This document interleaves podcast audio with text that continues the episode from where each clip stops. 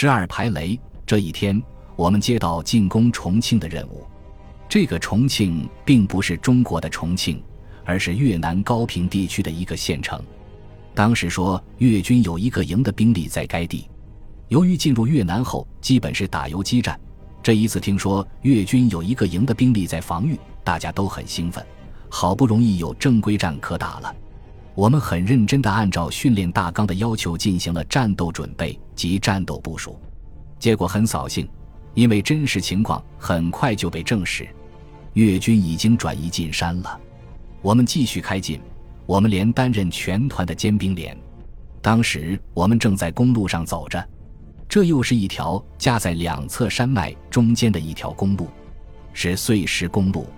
走着走着，尖兵排长来报告公路上发现地雷，我马上命令部队停止前进。当时团指就在我们连后面，政委急着喊：“快，快叫工兵排来，快点！”我当时坐在路边，我起身说：“我看看吧。”政委说：“你行不行啊？”我说：“行不行再说吧。”战前，我在师集训队和团训练队当教员时，主要负责射击、单兵战术和爆破，所以对爆破类的事略知一二。在这种时候，我自然不能坐等工兵了。一是职责所在，二来作为一个全团都知道的爆破教员，在这种情况下退缩也是说不过去的。我走到地雷边一看，公路上鼓起的土包有七处，一个与一个相隔两三米，鼓起之处。上面堆着碎石，很明显，底下是埋着东西的，但到底是地雷还是什么，并不知道。我拿着一根枪的通条，蹲在地上，开始慢慢的捡起鼓包上面的碎石。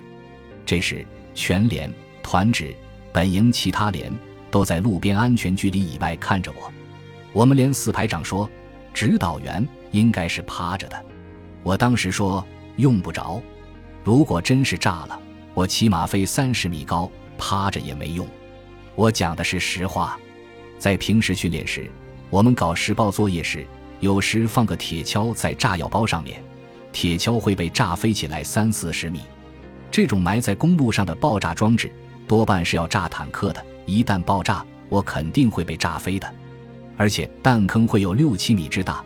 我蹲着趴着，确实是没有区别的。这时。我慢慢地剪开鼓包上面的碎石，然后用通条轻轻地沿着石缝向下扎，扎着扎着，听到哗啦一声，好像是扎到塑料布的声音。我心里感觉有点底了，但到底是什么底，我其实也不知道。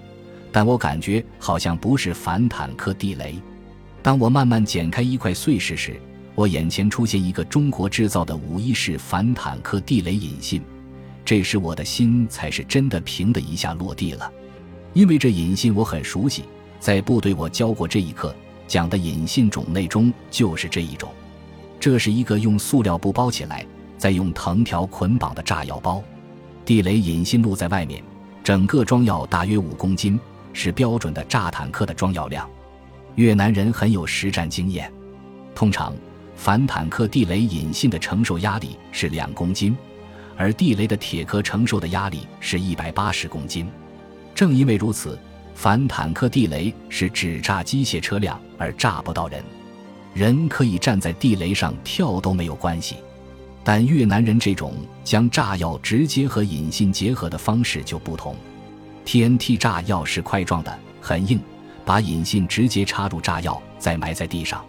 由于引信的承受压力只有两公斤，人踩上去也会引爆。而炸药量是五公斤，所以这种炸药装置是人踩炸人，车压炸车，坦克压炸坦克都可奏效。我仔细检查了炸药包底部有没有鬼雷装置后，把引信轻轻抽出，但藤条很结实，不易解开。我用缴纳的一把美式匕首切也切不断，但用匕首背面的锯子轻轻拉了几下，藤条就断了。很快。我解除了七处炸药的引爆装置。当我用手把七个引信给政委看时，他是一脸的惊慌：“别拿过来，快销毁！”这也不怪他，通常不了解爆破装置的人都会以为这些东西很危险，弄不好就出事故。但并非碰都碰不得。我当时不知我用了多久的时间排队了这些引爆装置，因为精力根本不在时间上。但当团工兵排上来时，我已经完成任务了。